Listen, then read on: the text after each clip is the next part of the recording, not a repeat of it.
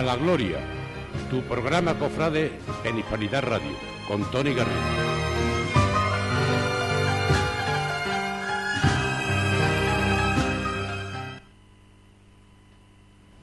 Muy buenas tardes, bienvenidos a vuestro programa Cofrade en Hispanidad Radio. Esto es A la Gloria. Como siempre, les traemos todas las noticias sobre la Semana Santa, sobre las cofradías y hermandades de Huelva y provincia. Les traemos toda la actualidad y les traemos también las mejores entrevistas y los mejores reportajes.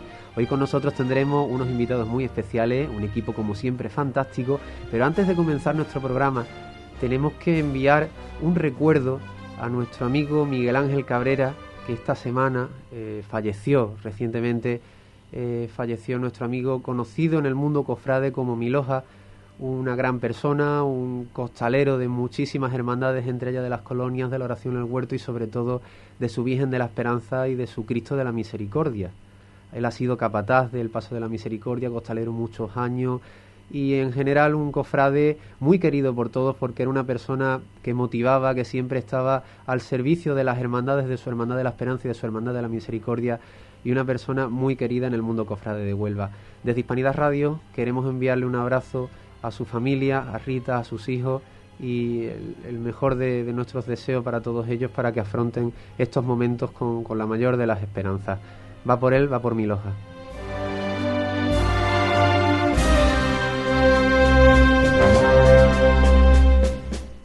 Continuamos con nuestro programa, como siempre, preguntando esa cuestión que os hacemos a través de redes sociales. Podéis hablarnos a través del Facebook de Juan Infante, director de Hispanidad Radio, o a través de los canales de Instagram, Cofradías Huelva, o el canal también de, de Facebook A la Gloria, incluso también en nuestro grupo de WhatsApp. Alex Martínez, muy buenas tardes. Cuéntanos cuál es esa pregunta que lanzamos a las redes sociales. Muy buenas tardes, Tony. Pues la pregunta del día hoy es cuéntanos una anécdota o recuerdo, cofra, de que hayas vivido y quieras compartir. Tenemos muchas, muchas respuestas que nos están llegando ahora mismo. Pues esa era la pregunta que lanzábamos en redes sociales. Ya saben, pueden respondernos y contarnos cuál es esa anécdota cofrade que quieren compartir con todos nosotros. Y vamos a hablar a continuación sobre una hermandad, en este caso no es una cofradía de penitencia, es una hermandad de gloria de nuestra capital de Huelva y es una hermandad muy especial, es la hermandad de la Peña de Huelva. Tenemos con nosotros a su presidente, a Juan González, que nos va a explicar un poco qué es la Hermandad de la Peña, cómo funciona a lo largo del año, cómo es esa romería que realizan. Pero antes, Alex Martínez, cuéntanos un poco eh, ¿Qué es la Hermandad de la Peña? La Hermandad de la Peña de Huelva, establecida en la parroquia de Santa Teresa de Jesús, realiza cada año con sus impecados la romería hacia la ermita de la Virgen de la Peña, patrona de la Puebla de Guzmán y conocida popularmente como la Reina de Andévalo. Establecida en el Cerro del Águila, la filial onubense luce con orgullo su devoción a la Virgen, haciendo gala de este honor en todos sus actos la Virgen de la Peña, una maravilla de la, del Andévalo de Huelva, de la Puebla de Guzmán, y la Hermandad de la Peña de Huelva, esa filial aquí en la capital onubense, una hermandad también eh, fantástica que realiza una romería, un camino bellísimo y sobre todo que vive momentos espectaculares en hermandad. Juan González, muy buenas tardes, muchas gracias por estar aquí. Pues muy, muchas bueno, buenas tardes y muchísimas gracias a vosotros pues por contar con, con esta humilde hermandad. Cuéntanos un poco eh, la Hermandad de la Peña, qué labor realiza a lo largo del año, cuáles son sus fines, cómo se, se organiza la Hermandad, Juan. Bueno, eh, fundamentalmente eh, la Hermandad se creó con la intención, y así es como, como, digamos está funcionando, con la intención de aglutinar todos los devotos de la Virgen de la Peña aquí en Huelva. Porque en los años 60, pues como todos sabemos, el Andévalo eh, hizo, digamos, una, una emigración tanto a Huelva como a Alemania, como a Valencia, Bilbao, Barcelona, todos estos sitios. Entonces, fuimos muchos los que nos vinimos, digamos, a Huelva. Entonces, eh, teníamos esa necesidad porque eh, no eran otros tiempos no había digamos esa facilidad con la que hoy día eh, nos hacemos ese desplazamiento de 60 kilómetros para ir a la Puebla y entonces eh, al fin de cuentas nos integramos muchísimo aquí en Huelva pero seguíamos teniendo digamos esa devoción que no se te puede quitar porque eso está tatuado en la piel a fuego, como se suele decir. Y con esa intención fuimos, vamos, creamos esta hermandad. O sea, un grupo, eh, primero nos reunimos y vimos las posibilidades que había, lógicamente había muchas posibilidades porque había muchísima gente de, de la Puebla aquí en Huelva y bueno, ese embrión se le fue dando forma y al final pues conseguimos tener esta hermandad que hoy por hoy es digamos la representación de la Puebla y como no, de la Virgen de la Peña aquí en Huelva. ¿Realizáis esa romería? Cuéntanos por, por qué caminos la realizáis, cómo la hacéis, con una carreta, con vuestro sin pecado, ¿qué momentos te quedaría, con qué momentos te quedarías de esta romería? Bueno, la verdad que, que, son dos son dos días intensos, son dos días intensos y, y, quedarse con uno es muy complicado. Es muy complicado porque nosotros, como yo siempre digo, cuando salimos tenemos la suerte de ir a despedirnos de la Virgen de la Cinta, porque aparte de ser peñeros, digamos por nacimiento, también somos es cinteros, digamos, por devoción, porque al final nos ha cautivado también la Virgen de la Cinta como nubenses, o sea, yo me considero nubense por los cuatro costados. Entonces, esa despedida de la Virgen de la Cinta a mí me llega muchísimo, pero después te encuentras que en ese camino, aparte de lo que es la naturaleza, porque nosotros mm, prácticamente por donde vamos intentamos evitar la carretera y entonces nos encontramos con muchísima naturaleza, pero te vas encontrando después, hay un paso por Gibraleón, donde te espera mm, varias hermandades, el Cristo de la Sangre, Santo Entierro, la Hermandad del Rocío de Gibraleón, San Isidro, entonces eso te va llenando, ese saco que tú has sacado, digamos, un poco eh, vacío, digamos, de, de, mm, vivencias de ese día, pero que lo vas llenando, ¿no? O sea, lo llevas lleno de ilusiones, pero se te van llenando de vivencias. Y entonces es prácticamente se te va, se te va, digamos, encendiendo ese, esa llama, que bueno, que después en San Bartolomé, lógicamente, pues se nos alumbra como una candela de San Juan, ¿no? Porque llegamos a un pueblo que mm, siempre se ha considerado un pueblo hermano en todo, con, con la Puebla, porque además eh, la gente de San Bartolomé siempre ha sido muy devotos de, de, la Virgen de la Peña, no en vano, siempre hacen una peregrinación el domingo de Peña, o sea, del sábado al domingo, para estar allí, son los primeros que le ven el rostro a la Virgen el domingo de Peña.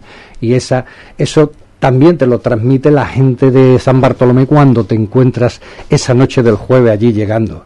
Ellos tienen la gentileza, digamos, de darnos ese recinto del Alto de la Lobera donde ellos celebran la romería y es donde pasamos una noche hermosa alrededor de nuestra carreta y nuestros sin pecados. Entonces tú vas viviendo a cada momento cosas que te van llenando ese saco, como te estaba diciendo de experiencia, pero que bueno, que es que te queda un segundo día, un segundo día que lo vas llenando de, de, color, de olores, de, esos campos que ya te van acercando a la, al Andévalo, y bueno, y está la llegada a la Puebla, lógicamente, porque nosotros no nos presentamos a la Virgen hasta el domingo, sino que el, el viernes llegamos a la Puebla y entonces ese recibimiento que nos hace el pueblo de la Puebla y su gente, que al fin de cuentas son las nuestras, pues te llena ese saco que lo habíamos sacado vacío y está ahora mismo lleno, pero a la vez esperando a que llegue el domingo, que es cuando nosotros nos presentamos ante la Virgen de la Peña. Qué maravilla, desde luego estamos escuchando las palabras Juan y, y nos, bueno, nos entran unas ganas tremendas ¿no? de, de vivir esa experiencia, de conocer todos esos parajes, todas esas vivencias con la Hermandad de la Peña de Huelva. Y cuéntame mm, sobre la Virgen de la Peña, la Puebla de Guzmán, ¿cómo se celebra esta romería? ¿Los días, eh, las distintas vivencias que se llevan a cabo? Sí, eh, bueno, la romería allí son cuatro días, sábado, domingo, lunes y martes. Y son cuatro días completamente diferenciados en todos los actos y, digamos, las eh, circunstancias que cada día mm, te van mandando. O sea, el primer día, que es el sábado, a las 3 de la tarde, ritual es fijo, a las 3 de la tarde suenan las campanas de la iglesia y se monta la caballería. Una caballería que empieza siendo la Junta de Gobierno de, de la Hermandad de allí de Puebla de Guzmán y va recogiendo los diferentes mayordomos. Desgraciadamente llevamos unos años que es uno, dos, mm, hubo años en que eran muchísimos, 12, 14, 16, hasta 22 mayordomos llegaron a ser. Entonces el recorrido ese se va haciendo por las diferentes, digamos, calles del pueblo, donde se van incorporando una caballería que es algo no visto en digamos en ningún sitio porque es inmensa con una digamos un protocolo muy digamos eh, no estricto que a lo mejor sería una palabra un poco sino muy ético exactamente no o sea todo el mundo bien arreglado los caballos impolutos vamos o sea una cosa que es eh, digno de admirar no y entonces eh, sobre las seis y media de la tarde, seis, seis y media, es cuando empiezan ese camino de cinco kilómetros que nos separa desde Puebla hasta el Cerro del Águila, que es donde está el santuario de Nuestra Señora de la, de la Peña. Y entonces es la primera visita que se hace a la Virgen de la Peña en su romería, el sábado. Digamos que el mayordomo llega allí y, digamos, diciendo, aquí estoy, he tenido todo un año de dedicación a los demás, cuando he estado haciendo los dulces que he ido repartiendo por el pueblo, esos dulces que a lo mejor eh, vosotros habéis visto que son las rosas esas enormes, las tortas, la sidra, y entonces pues eh, dice, aquí estoy y ahora me entrego a todos los demás en estos días de romerías. Entonces, allí se está el tiempo que se crea oportuno, digamos, cada uno va bajando. No hay una organización para bajar al pueblo sino que cada uno ya va bajando cuando lo cree eh, oportuno. Y entonces, pues por el pueblo, las diferentes reuniones, pues van de unas casas a otras, digamos, sobre todo básicamente a caballo. Y el domingo es otro día completamente diferente. El domingo, eh, digamos, como comentaba antes, la gente de San Bartolomé que ha venido andando desde San Bartolomé tienen una misa a las 8 de la mañana, que son los primeros, digamos, como yo digo siempre, que le ven la cara a la Virgen el domingo. Y después somos las hermandades, la Hermandad de Madrid y la Hermandad de Huelva, que digamos que son las dos hermandades que tiene eh, la romería de la Virgen de la Peña, independientemente de la de Puebla de Guzmán. Y entonces tenemos nuestra misa de, digamos, de, de romería a las 10 de la mañana. Y después, pues, eh, los danzadores y la hermandad recogen a los diferentes mayordomos que haya y, celebran la misa, digamos, de, ese día, digamos, la misa principal de ese día. Y después de eso hay un recorrido de la Virgen, una procesión, por allí por el Cerro del Águila. Y es una procesión que no es larga, es una porque el recinto no es exactamente, digamos, grande, pero sí muy emotivo porque la Virgen está arropada en todo momento de, los devotos y muy emotivo es el momento en que la ponen mirando para el pueblo. La alzan los que la llevan y la ponen mirando para el pueblo en un lugar idílico, unas encinas, todo el entorno maravilloso, que hacen todavía que ese momento sea más intenso en emociones. Desde luego. Qué maravilla lo que estamos escuchando. ¿Y cómo? Bueno, ya después nos quedarían dos días, si quiere. Bueno, ese mismo día, a las 7 de la tarde, se despiden las dos hermandades, digamos, filiales, como son Madrid y Huelva. Es un momento también muy emotivo. Hay cantes, eh, hay incluso gente que, se atreve a recitar eh, muchos vivas, o sea, unos momentos muy intensos de, emoción, porque al fin de cuentas, tanto Madrid como, como Huelva se despiden de, de la Virgen, o sea, es el momento de decir adiós a lo que tú todo un año has estado preparando. En fin de cuentas, es tu hermandad, tu gente que las has estado, digamos, digamos, moviendo durante todo el año para que en, eso, en ese día estén contigo y, lógicamente, con la Virgen. El lunes, el lunes es otro día completamente diferente. Nos encontramos que hay una misa a la una de la tarde y seguidamente otra procesión. La Virgen sale dos días. Pero este segundo día el recorrido es todavía más pequeñito. Es alrededor mismo de la, de la ermita. Pero tiene una connotación completamente diferente, que lo hace muy especial. Y es que en la segunda vuelta,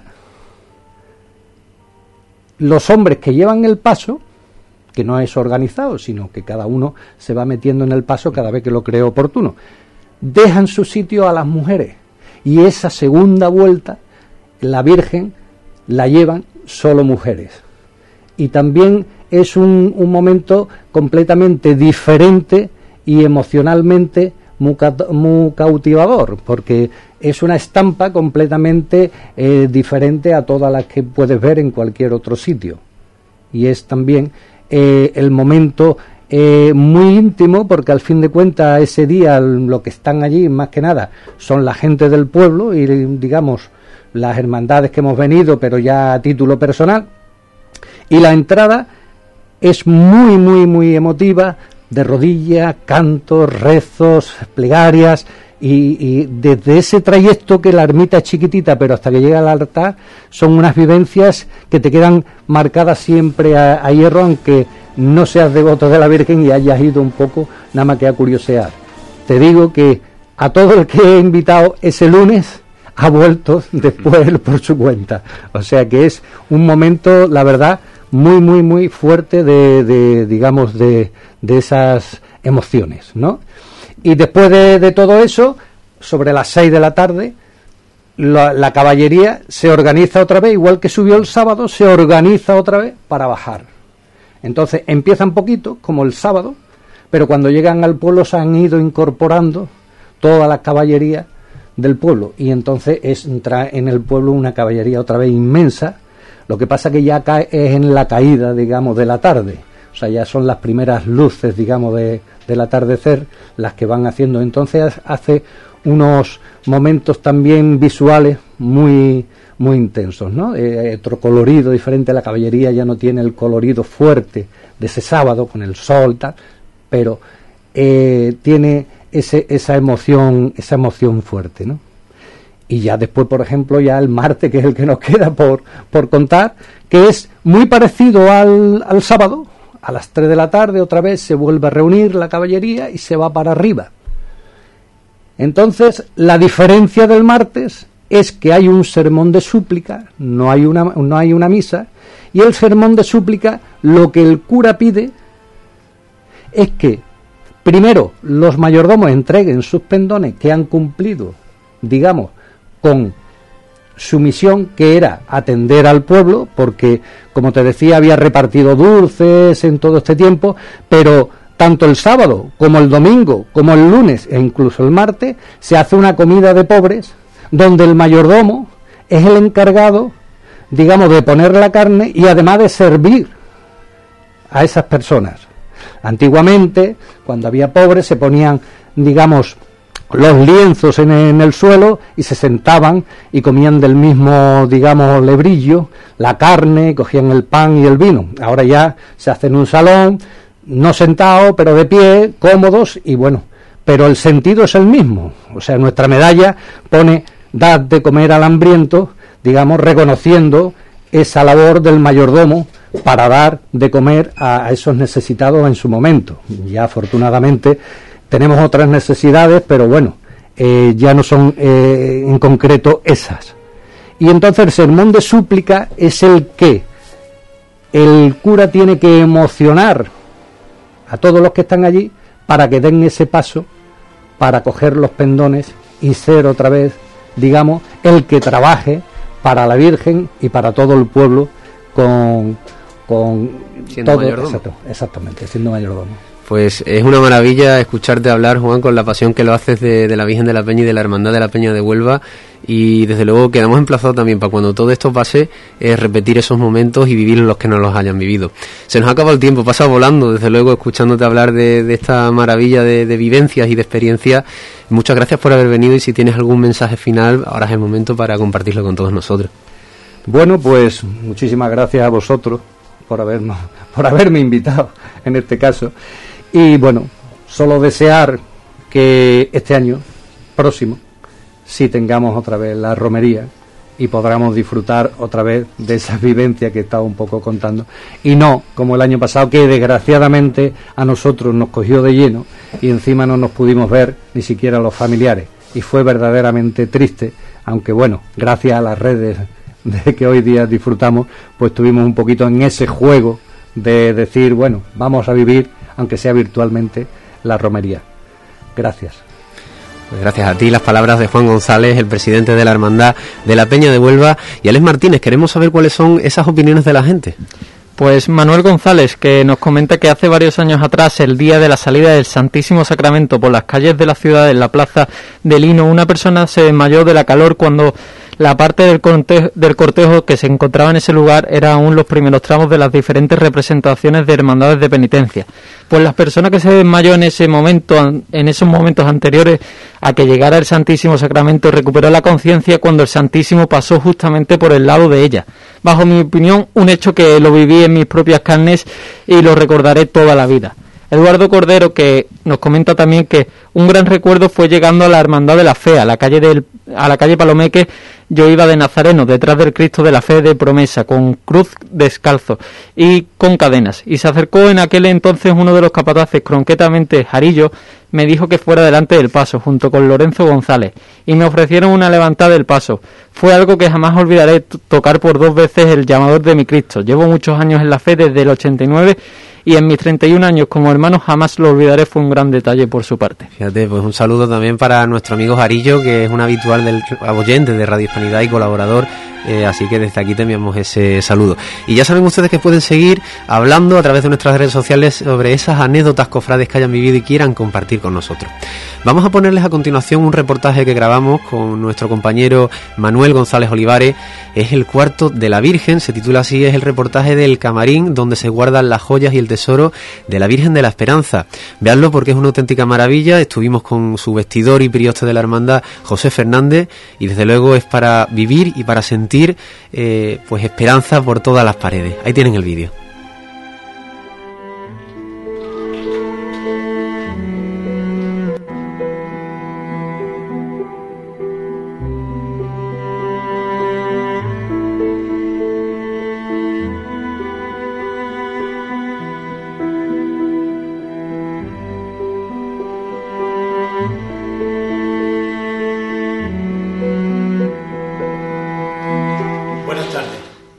Soy Pepe Fernández y soy el prioste y vestidor de la Hermandad de la Esperanza, concretamente de la Virgen de la Esperanza. En este cuarto que nos encontramos es donde la, Virgen la cambiamos de ropa cada vez que, corresponde según el tiempo litúrgico y donde las hermanas de la Cruz, sus camaristas, también la cambian de ropa interior dos veces al año. En esta habitación que construimos hace un par de años, después de, la inauguración del museo y el columbario de la hermandad, pues en esta habitación tenemos todo el patrimonio de la Virgen de la Esperanza, todo su ajuar, sus joyas, sus preseas y, es una habitación pues que creo que resume esperanza por los cuatro costados. Pues esta es una vitrina donde tenemos algunas de las preseas que, que lleva siempre la Virgen de la Esperanza. Su característico marco, la cruz de las hermanas de la cruz, la cruz recrucetada de la hermandad, su puñal, el rosario, la cruz que, que, fue un pectoral que se le regaló al, al obispo emérito que en paz descanse, don Ignacio Noguer, la pulsera con el, con el nombre de Esperanza en el lenguaje de las banderas de la Armada, el solideo del Santo Padre, San Juan Pablo II, la cinta de oro de la Hermandad de la Cinta, en fin, que entre esta vitrina y otras muchas tenemos repartidas pues parte del rico patrimonio que atesora el ajuar Aquí tenemos otras preseas también de la Virgen de la Esperanza, como la Cruz al Mérito Naval, la medalla de oro del Real Club Recreativo de Huelva, el rosario que portó la Virgen el día de su coronación canónica, su ancla pectoral, que quizás sea de las joyas más antiguas que, que tiene la Virgen. Presidiendo esta sala tenemos el azulejo de nuestro Padre Jesús Nazareno, como recuerdo del tiempo que hizo su salida procesional de este templo y los cultos que, se, los cultos que se, se celebraban aquí también. Aquí más arriba tenemos la medalla de oro de la ciudad, otorgada a la Virgen en el año 1994, y arriba la reliquia del Nazareno que la Hermandad del Nazareno tuvo a bien regalarle a la Santísima Virgen de la Esperanza en el 75 aniversario de su creación. En esta parte de la sala y mirando hacia el templo hemos querido tener un recuerdo a la antigua advocación de la Virgen del Mayor Dolor. Por eso hemos puesto esta fotografía de la antigua imagen que se perdió en 1936. Porque hoy día no se entendería la devoción a la Virgen de la Esperanza sin la, sin la devoción que el pueblo de Huelva le profesaba a la antigua Virgen de San Francisco, la Virgen del Mayordomo. Y aquí podemos ver pues la bula de la coronación, la tenemos aquí enmarcada, y el cuadro de la coronación canónica pintado por Mario Moya.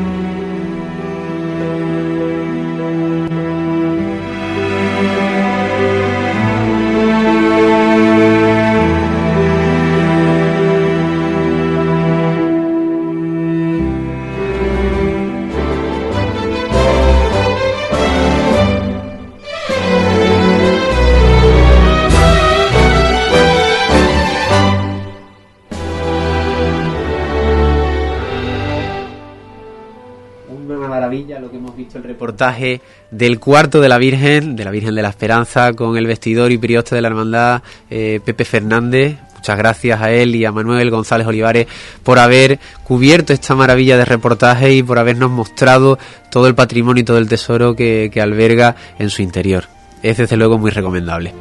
Y continuamos el programa hablando ahora de otra cofradía, en este caso del Domingo de Ramos, y no es otra que la hermandad sacramental de ese día, la Sagrada Cena.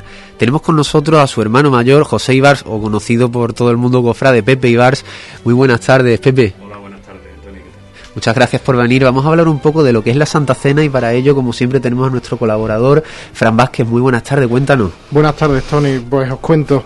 La Hermandad de la Sagrada Cena se funda en el año 1948. Su titular cristífero, el Cristo del Amor, preside el misterio de la última cena de Jesús en compañía de los doce apóstoles. Su titular Mariana, la Virgen de Rosario, procesiona con rosarios en las bambalinas de su palio. Además, podemos destacar varias curiosidades, como que mm, esta sagrada imagen eh, porta una salamandra, una libélula y una cigarra. Son símbolos que hacen alusión al fuego y al Espíritu Santo. Eh, sobre la cofradía, sobre la corporación, podemos destacar que eh, está hermanada con otras hermandades de la Santa Cena de varias ciudades españolas. Cabe destacar que fue la primera hermandad de penitencia en adquirir el título de sacramental y también la primera cofradía que dispuso de casa hermandad. Esa es la hermandad de la Santa Cena o Sagrada Cena eh, la cofradía del Domingo de Ramos, que es, suele decir que es la que inicia la Semana Santa, pues a pesar de que la borriquita es la que eh, encabeza la carrera oficial, la Santa Cena es la que sale eh, en primer lugar. Cuéntanos, Pepe, la evolución que ha tenido esta hermandad en estos últimos años, porque ha tenido un crecimiento increíble, lo podemos ver en el Paso de Cristo, en el Paso de Misterio, un proyecto que costó mucho echarse para adelante, pero que estamos viendo ya mm, pues en poco tiempo esos frutos. Bueno, sí, la trayectoria de la hermandad eh, ha estado unos años parado. Tú sabes que cuando existen las gestoras, las gestoras están muy limitadas en cuanto a, a poder trabajar, poder hacer cosas. Entonces, cuando se crea la junta que esta que tengo el honor de presidir, pues cuando se empieza a trabajar. Y un proyecto que tenía la Hermandad de la Cena, de un paso hecho en, en, la, en la segunda legislatura de Emilio Muñoz, pues, pues llevaba ya tantos años viéndose en madera por las calles de Huelva que ya era lo que, lo que tocaba. Entonces, pues ese era el principal proyecto de esta legislatura que, estamos nosotros ahora y, y, va en muy buen camino. El problema que no se va por... No hombre, la idea de la Junta era terminar estos cuatro años de mandato y terminar el paso, pero por todo lo que ha, ha venido ocurriendo, por el COVID, pues se ha tenido que un año aplazar. Entonces tenemos previsto que para la Semana Santa del 2022 pueda salir Paso de Misterio completamente dorado es mucho esfuerzo el que realizáis todos los grupos humanos de la hermandad para poder llevar a cabo todos estos proyectos. Eh, en este caso, la Hermandad de la Cena destaca por tener, a diferencia de otras hermandades, muchos grupos humanos, porque tiene la, cuadrilla de costaleros, la Junta de Gobierno, la banda, la mayordomía o priostía. Eh, ¿Cómo os organizáis a lo largo del año? Es decir, ¿hacéis actividades, eh, zambomba, eh, vela, para poder llevar a cabo todos estos proyectos? Bueno, sí, si no fuera por eso sería imposible bueno, como sabes, pues tenemos nosotros tenemos a lo largo del año tenemos muchas actividades que, que hacen, gracias a Dios, eh, pues lo, eh, organiza la, la, hermandad, pero están en ellos inmersos todos los grupos de la hermandad. Empezamos en, en junio con la vela del Corpus que hacemos el fin de semana de, del Corpus. Después enlazamos con Colombinas. Eh, octubre tú sabes ya cómo es octubre para nosotros, tú nos has acompañado varias veces allí en las veladas de octubre y terminamos el año con la zambomba. Eso es una inyección que entra en la hermandad muy importante. Este año pasado no se ha podido conseguir. Este que viene no sabemos por dónde vais. Así y todo, seguimos haciendo cosas. Eh, ahora mismo ya, bueno, como, como sabe, hemos tenido que cambiar de dorador del Paso de Misterio. Estaba, empezó este proyecto. Eh, se me ha ido, bueno, ahora te lo digo. Eh, ¿Cómo se llama el dorador? Se me ha ido ahora mismo. No caigo yo tampoco, ¿no? Bueno, Paco Pardo, perdón, se me ha ido, eh, fue el que empezó el proyecto de orar paso de, pal- de, de misterio, pero por diferentes motivos, eh, tú sabes, la pandemia ha, llevado al traste muchos talleres, ha tenido los ERTE, entonces él no, no tenía personal para, para continuar con el paso. Ese ha sido el único proyecto, aunque la gente se crea que puede haber, haber habido otra historia, ¿no? Se ha rescindido el, el contrato unilateralmente entre las dos partes y hemos buscado a otro, otro dorador eh, que está ya en su casa, es un dorador de Marchena, se llama Francisco Javier eh, Gutiérrez y eh, vive en Marchena y tiene ya en su poder el respiradero trasero, la- las dos esquinas y, y las dos maniguetas. O sea que en breve, gracias a Dios, ¿no? Y esperemos, ¿no? Que podremos ver eh, completado ya el canasto entero de, del paso. Bueno, el canasto está terminado. Eh, perdón, el canasto digo yo. El, el- los respiraderos. El canasto, eh, ahora mismo lo que está terminado es el canasto, eh, los el- candelabros. Mm. los candelabros, respiradero delantero con esquinas y maniguetas y, y, y este año a Fran no le daba tiempo a hacer más en un año porque él tenía ya otros proyectos comprometidos entonces dice yo puedo hacer el trasero nada más. Para el que viene pues ya haremos los dos costeros. Y ahora queremos hablar de lo que es la cofradía en la calle. Hemos hablado de- del plano de hermandad ¿no? a lo largo de todo el año, pero queremos hablar también de, de cofradía en la calle, lo que muestra la Santa Cena, que precisamente no son pocas emociones las que se viven en el Domingo de Ramos. Cuéntanos eh, dónde se puede disfrutar del paso de misterio, del paso de palio, de, de- la banda de la cena, del cortejo. Cuéntanos un poco, Pepe. Bueno, yo creo que hay varios puntos donde ver la cofradía en la calle. La salida, obviamente, porque está toda Huelva esperando que se abra la Semana Santa, aunque no abrimos el cortejo de carrera oficial, pero somos la primera hermandad por diferentes motivos, por horarios de, de carrera oficial, pues cada vez se ha ido adelantando. Yo me acuerdo cuando salíamos a las y pico de la tarde, ¿no? Años atrás, ¿no? Y, y en estos últimos años nuestro horario son las tres de la tarde. Entonces la gente, tú sabes que está muy muy loca por ver Semana Santa y entonces las puertas del Porvorín, gracias a Dios, están allí no cabe un alfiler. Es uno de los sitios a destacar por ese motivo. El palio, la salida de los palios, tú sabes, allí los palios de, del Porvorín pues tienen la pequeña dificultad, tienen que salir de rodillas. Eh, después la bajada y subida del barrio obrero, ida y vuelta. Y por supuesto, Hermanitas de la Cruz, Esperanza, Capilla Esperanza, que tenemos muy buenas amistades allí, siempre nos han acogido muy bien. Y Carrera Oficial. Desde luego es un esfuerzo muy grande el que realiza la cofradía porque viniendo desde el Polvorín es un recorrido bastante bastante largo y sobre todo teniendo en cuenta que tiene unos pasos, el paso de misterio es un paso que, bueno pesa bastante, ¿no? Y el paso de palio, como decías antes también, la entrada y la salida son momentos difíciles. Se pudo ver una recogida hace varios años en los que comenzó a llover y, y, bueno pues el palio tuvo ese, esa dificultad ¿no? a la hora de entrar. Eh, ¿Cómo lo hacéis en la hermandad para poder llevar a cabo este esta procesión? Es decir, las cuadrillas de costalero, ¿cómo, cómo realizan los ensayos?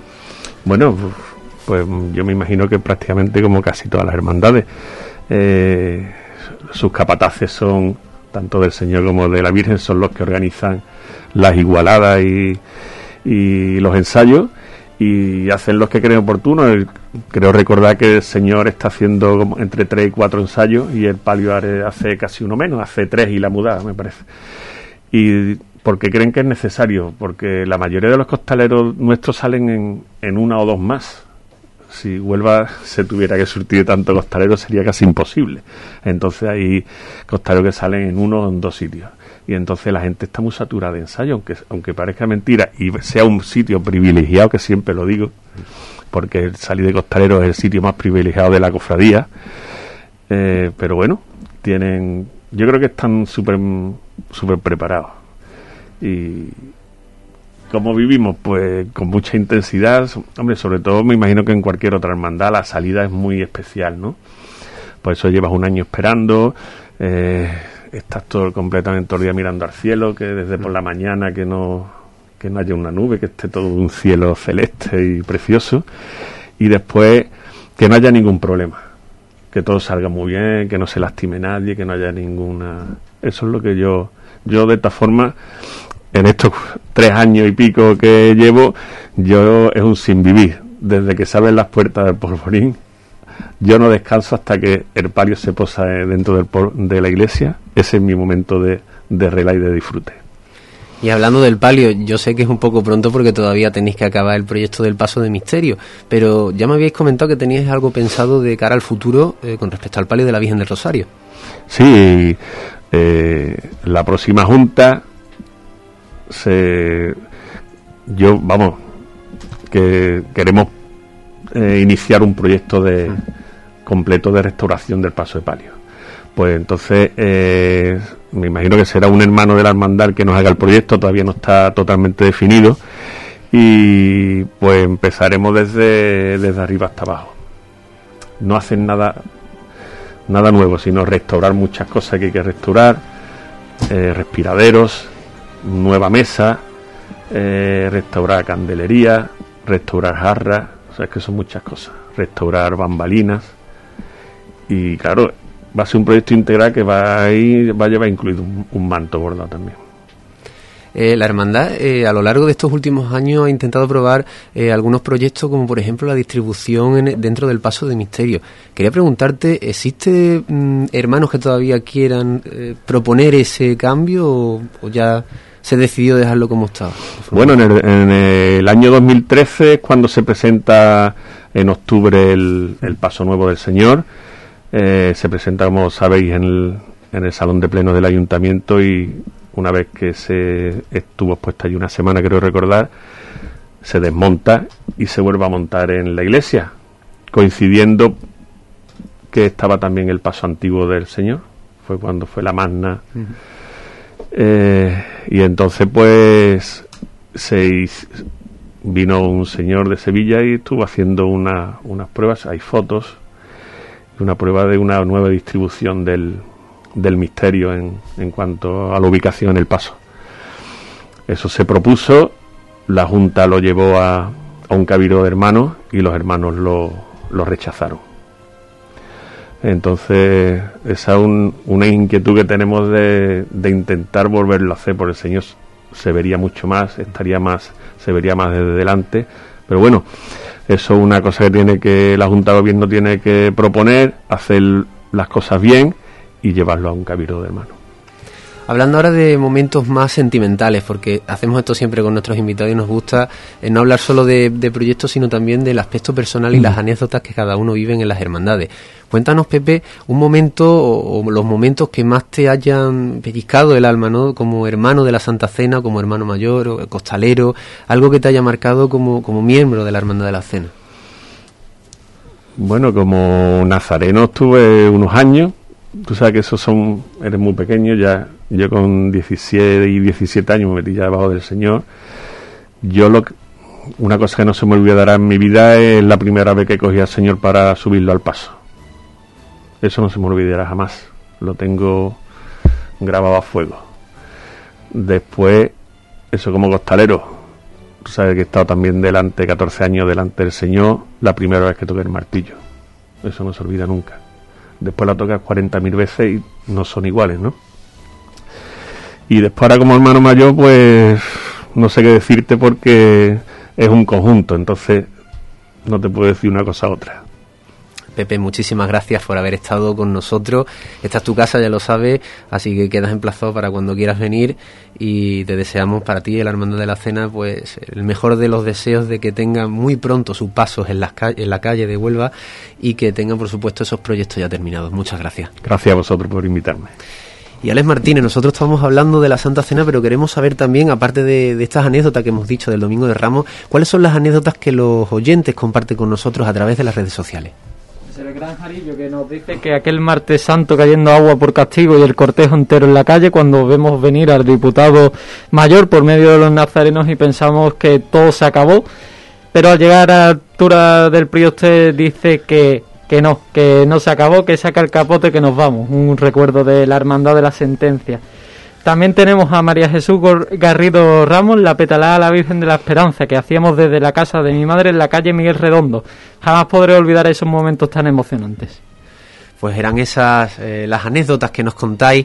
Ya sabéis que todavía estáis a tiempo de contarnos más anécdotas por las redes sociales y esta es vuestra casa y aquí lo haremos público todo eso que queráis compartir. Vamos a ver a continuación un vídeo de la Hermandad de la Oración en el Huerto eh, tenemos a su hermano mayor con nosotros que a continuación pues nos va a conceder una entrevista para comentarnos la actualidad de la cofradía. Así que disfrútenlo porque desde luego es una delicia volver a ver un paso en las calles que seguro que lo veremos muy pronto y es una delicia ver el misterio del Cristo de la oración en el huerto.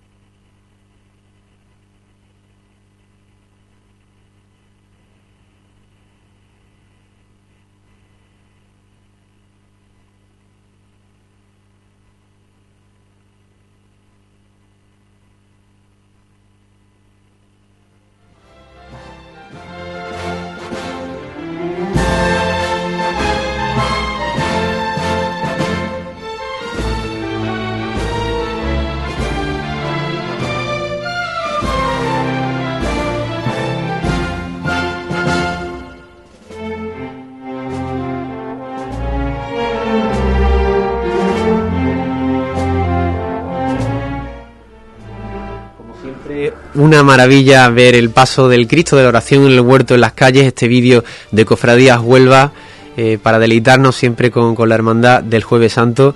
Y tenemos a su hermano mayor, José Carlos García, muchísimas gracias por estar con nosotros en esta tu casa. Bueno, pues muchísimas gracias a vosotros por invitarnos y siempre que me lo pidáis dentro de mis posibilidades, aquí estaremos. Vamos a hablar de la oración en el huerto. Tenemos muchas ganas de, hablar sobre esta cofradía porque tiene mucho que contar. Cuéntanos, Fran Vázquez, cuál es la historia de la Hermandad de la Oración en el huerto. Pues sí, desde luego que una historia bastante extensa. Eh, nos remontamos a 1936, cuando las imágenes de la Hermandad de la Veracruz, cuyo origen se sitúa en 1538, fueron destruidas por los acontecimientos del inicio de la Guerra Civil.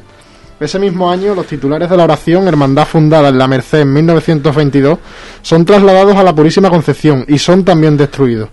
En 1939 se produce la fusión de ambas cofradías. La cofradía de Jueves Santo cuenta con el mayor patrimonio, no solo por pasos, sino también por, por sus insignias. En su inventario figuran tres coronas de los siglos XVIII, XIX y XX el Cristo de la Veracruz, titular de la Hermandad, volvió a procesionar el sábado de Pasión del año 2019, siendo escoltado por la Legión, acto que supuso una masiva concentración de onubenses en su recorrido.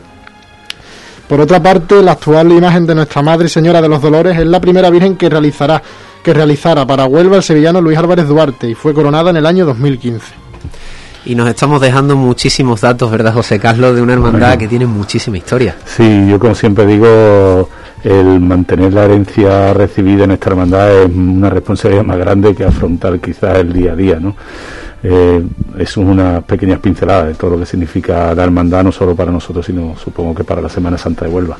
Yo sé que los cofrades de Huelva conocemos ese patrimonio, pero cuéntanos, para el que lo desconozca, esas maravillas de, pasos, de manto, de, de características. Bueno, sería por hablarte inicialmente de las insignias y destacarte una que quizás me roba a mí un poquito, eso es el, el sin pecado, ¿no? Bordado por Carrasquilla, con una inmaculada en orfebrería hecha por Seco Velasco.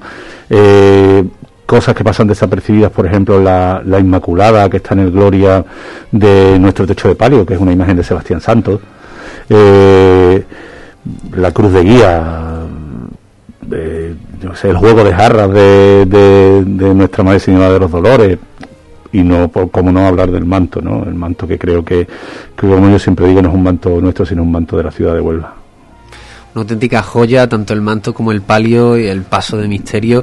Y también una auténtica joya el proyecto que, que habéis aprobado en Cabildo hace pues muy poquitos días. Cuéntanos un poco ese, ese proyecto de recuperación del retablo antiguo. Pues mira, eh, todo surge justo eh, antes de presentar la nueva candidatura para ser elegido hermano mayor el año pasado cuando José Antonio Márquez, ex hermano mayor de la COFE, me, comentó que había algo que él traía entre manos, que tenía unas posibilidades, y lo dejamos un poco ahí. Eh, íbamos a reunirnos en Cuaresma, y bueno, ya sabemos todo lo que ocurrió, y, justo después ya de abrirse el confinamiento, me plantea la posibilidad de que eh, la restauradora que desmontó el, retablo de la Concepción, cuando antes de, marcharnos para las obras en la misma, pues eh, contaba todavía en su, en su taller con algunas piezas de ese retablo y que había sido la posibilidad de, volver a recuperarlo, cosa que parte de ese retablo se había descartado por la hermandad porque pensábamos que no que, había piezas que, eran irrecuperables y que no estaban. Se hace una valoración y un estudio y, la restauradora nos presenta un proyecto a través de, de, la comisión de hermanos que, que hay de, un total casi del 60% del retablo antiguo con posibilidades de recuperar. Y con una opción de rediseñar y, de, y de, recuperar eh, ciertas piezas con la ubicación de una imagen que en el antiguo retablo no estaba, que era el Cristo de Veracruz, que desapareció en, en la guerra civil y que no se había recuperado como imagen mm, para procesionar hasta que justo un año antes de o justo antes de venirnos a la Concepción mm, a la Concepción. Bueno, pues se presentó el, tema económico era era accesible para la hermandad, creemos que es accesible y, bueno, este grupo de hermanos mm, ha tomado la rienda del proyecto, apoyado totalmente por la por la Junta de Gobierno y a día de hoy podemos decir que ya estamos en marcha de recuperar ese retablo adaptándolo a, con el Cristo de Veracruz y, y, además con un dato muy importante, ¿no? recuperar el sagrario en la, en la capilla como sacramental de, de la Concepción, lo cual es un honor para la cofradía.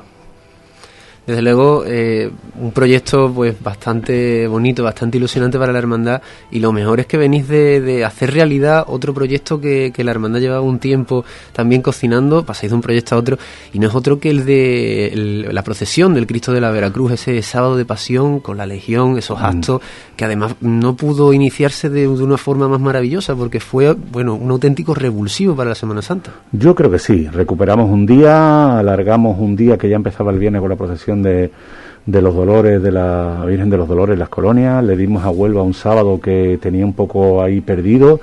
Creo que fue para la hermandad muy importante, para la Semana Santa de Huelva también. Creo que no solo cofrades de Huelva, sino de todos sitios vinieron a disfrutar ese día del Cristo de la Veracruz, escoltado por la Legión, y la pena pues que este año no hemos podido darle continuidad. Eh, el vínculo que se creó aquel día entre la Legión, el Cristo de Veracruz y Huelva, creo que va a ser difícil de romper y, que por suerte eh, seguirá permaneciendo durante los años y cuanto antes pues se recuperará esa procesión igual que se mantendremos la del Jueves Santo era un anhelo de la hermandad, bueno, históricamente el, Cristo de la Veracruz, ¿no? el titular de la cofradía, eh, bueno, pues supone no ese origen no tan antiguo que, la oración es una de las cofradías, o Veracruz y oración, mejor dicho, de las más antiguas, por decir la más antigua eh, de Huelva. Cuéntame cómo se gesta ese anhelo que finalmente se traduce en realidad. Pues mira, eh, sabíamos que el año el año pasado, el, el 2019, cuando eso, eran casi un siglo desde que el Cristo de Veracruz dejara de procesionar allí por finales de del siglo XIX. Eh, eso se gesta a través de la imagen, a través de, un hermano y que nos, que nos da persiguiendo de qué forma podíamos mm, mostrar nuestra imagen en la calle, en qué momento. Y se nos brinda la opción, se presenta el proyecto de, de, que la Legión mm, se hermane con la cofradía y poder ser escoltados y, y después realizarle sus guardias, como fue el sábado por la mañana, de tener un día Empezamos a trabajar, se trabajó con un año de antelación, se dieron todas las... porque es muy complicado llegar a, eso, porque hay, que decir que hay muchas hermandades que llevan muchísimos años intentando que, un cuerpo como la Legión acompañe a, un titular, ¿no? Y, bueno, en la capital pues tenemos el honor de que ya acompañara a nuestra. Se gestó, estuvimos un año y ya no solo se gestó para la profesión, se gestó para una relación eh, para todo el año. ¿no? Yo te puedo decir que hoy mismo recibimos correspondencia. La pena que este año, que en septiembre ha comenzado el centenario de la Legión, tenemos preparado algunos actos a compartir junto con la Legión y que Huelva iba a disfrutar de ellos y por desgracia se han tenido que quedar en el tintero, ¿no? Había cosas preparadas ya para el mes de enero, había cosas preparadas para hacer durante el año que viene y por desgracia la situación lo impide, pues no vamos a poder disfrutar de ella.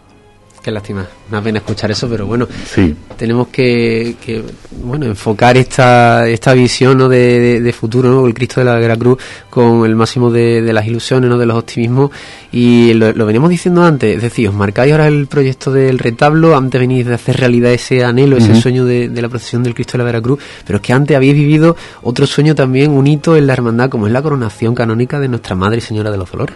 Sí, esa me tocó a mí vivirla desde otro punto de vista, no era hermano mayor, pero fui el, comisionado encargado de la organización de, de la coronación. Era, en aquel momento era teniente hermano mayor de la cofradía y bueno con el apoyo de, hermanos y, cofrades de Huelva conseguimos llevarlo todo a buen término su tanto su obra social como los actos de la coronación como eso y para nosotros y a mí en particular que he tenido la suerte de que de estar vinculado a todos ellos pues han sido muy grandes. Es como ahora recibir la noticia, ¿no? que también la puedo recibir de, de, la coronación, de la futura coronación o la apertura de expediente de coronación de María Santísima de la Amargura, ¿no? que para mí es un orgullo que unos hermanos de parroquia puedan coronar a, a su titular imagino que sería, no sé si un año, dos años, el tiempo que fuere, pues eh, de preparativos bastante estresante, ¿no? José Carlos, estarías todo el rato eh, para ello, ¿no? Para la coronación, pero cuéntanos, eh, ¿con qué momento te quedas de esa, no sé si víspera o, dentro ya del día de la coronación? Mira, son, son muchos, son muchas cosas que, que te suceden, ¿no? Muchos momentos pero para, para mí personalmente, que lo vives en todo momento, fue el momento de, de, justo antes de entrar a la Plaza de las Monjas. Yo que, creo que fue el momento de que la coral estaba cantando un tema, se reunió la música, con ver el perfil de, de la Virgen por el palio entrando y justo antes de subir al altar. Para mí aquel momento fue cuando dije, ahora sí, madre, ahora sí lo hemos conseguido, ya estamos aquí y, ya podemos dar por bueno todos los esfuerzos y todos los, los sinsabores y las alegrías. La cofradía, hablando ahora de, como cofradía en la calle, eh, tiene un itinerario, se podría decir, de los más bellos de, de, bueno, de la Semana Santa de Huelva, pasa por Mora Claro, por calles muy céntricas. Cuéntame, como hermano mayor, ¿cuál es tu momento preferido el Jueves Santo? Para mí el Jueves Santo, te voy a decir una cosa, desde que soy hermano mayor es un poco calvario. Está escuchando a, Pepe a Pepe Ibar antes hablar de, de, su Domingo de Ramos, eh, un calvario que, que que se disfruta. A ver, para mí, yo lo yo mi puesto en, la cofradía, sin ser hermano mayor, es manigueta del Paso de Cristo y para mí el, no poder disfrutar de, él, aunque no lo veo en todo el camino, sino sentirlo en su andar durante todo el santo es un sacrificio, un sacrificio. Eh, para mí hay un momento que, que es el cuando me despido del Señor de la oración en, en la puerta de la iglesia, cuando va saliendo yo estoy todavía dentro, me despido de él y, siempre en mi mente hay la misma frase, ya cuando te veas estarás en tu sitio otra vez. Bonitas esas palabras y bueno, imagino que, a lo largo de, todo el año también, pues las actividades que realizáis también tienen que llenar mucho, ya no como hermano mayor, sino como hermano, ¿no? De la cofradía del Jueves Santo, de la oración en el huerto. ¿Podría decir, no, no sé si algún culto, algún acto que le tengáis apego? Para mí son todos al mismo nivel. Mismo esta semana tenemos el trío sacramental que comienza mañana en la festividad de Cristo Rey. Nosotros celebramos nuestro trío sacramental en la festividad de Cristo Rey, que la función es este domingo. Y para mí todos los cultos son importantes. Quizás los vives tanto litúrgicamente en los momentos de las misas como en los montajes y en los desmontajes tienen momentos muy, muy bonitos. Yo disfruto mucho cuando en cualquier momento de cualquier culto, sea trido, el quinario o este trido, de ver a los hermanos que a lo mejor no ves durante el año y puedes saludarlos en, esa, en esos momentos. Para mí eso es, más es muy importante. Se nos va acabando el tiempo. Cuéntanos, José Carlos, un último mensaje que quieras compartir con todos los oyentes que nos escuchan. Pues bueno, decirles que nos ha tocado, no sé si la mala suerte o la suerte de vivir eh, un tiempo en el que no disfrutamos de nuestros pasos en la calle, pero sí tenemos que esas deficiencias que tenemos todos los cofrades de no saber vivir nuestras hermandades si no están en la calle, eh, aprender a vivirlo ahora, aprender a, colaborar desde fuera con todas nuestras hermandades, no solo con la nuestra, sino con las otras 24, y que sepamos querer a nuestros titulares no solo el día de la salida, sino durante todo el año, porque mm, todavía no ha llegado 2020, 2021, perdona, pero creo que lo vamos a tener muy complicado tal como pintan las cosas. Bueno, pero aprenderemos, como bien dices, a vivir la cofradía eh, en la hermandad, ¿no? O sea, fuera de la calle, que, que, es muy importante, yo diría que más importante que solo el día de salida, que quizás es el que luce más. Muchísimas gracias, José Carlos, por estar con nosotros. Sabes que esta es tu casa y que es un placer tenerte con nosotros. Gracias a vosotros. Eran las palabras de José Carlos García, hermano mayor de la Cofradía de la Oración en el Huerto. Y Alex Martínez, cuéntanos cuál es la actualidad que estamos viviendo ahora mismo en Semana Santa, porque las cofradías siguen con su vida y no es poca. Cuéntanos, compañeros. El obispado aprueba las dos candidaturas que concurrirán a las elecciones en la Hermandad del Cautivo el viernes 27 de noviembre. La encabezan el actual hermano mayor Daniel Villalba y Antonino Gómez. José, Francisco Garrido Cruzado es el nuevo presidente de la Hermandad de Emigrantes de Nuestra Señora de Rocío de Huelva, después de que dimitiera por motivos laborales el anterior presidente Inocencio Forcén. El obispado aprueba las dos candidaturas que concurrirán a las elecciones en la Hermandad de los Judíos, la encabeza el actual hermano mayor Fernando Carvajal y Antonio Durán. La Hermandad de Rocío de Almonte ha anunciado que será la carreta de la Hermandad de Emigrantes de Rocío la encargada de acoger este año el nacimiento que se instala en la parroquia de Nuestra Señora de la Asunción de Almonte. Esta decisión se tomó como reconocimiento a la filial onubense que en este año se cumple su 50 aniversario como hermandad.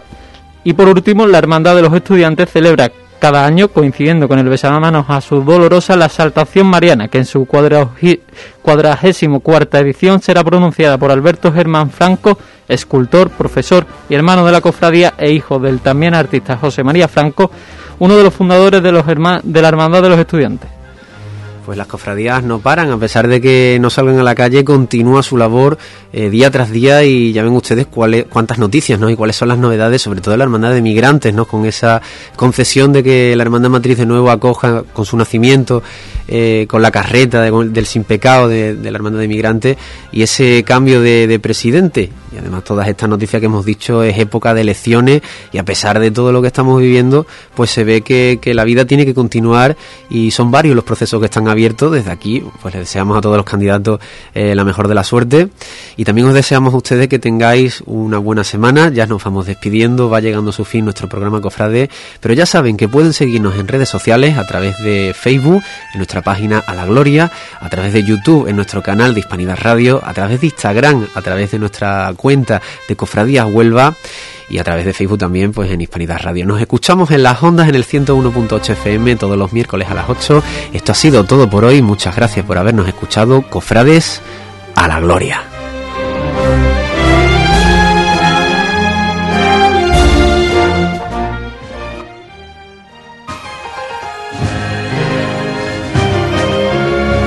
A la gloria, tu programa Cofrade en Hispanidad Radio, con Tony Garrido.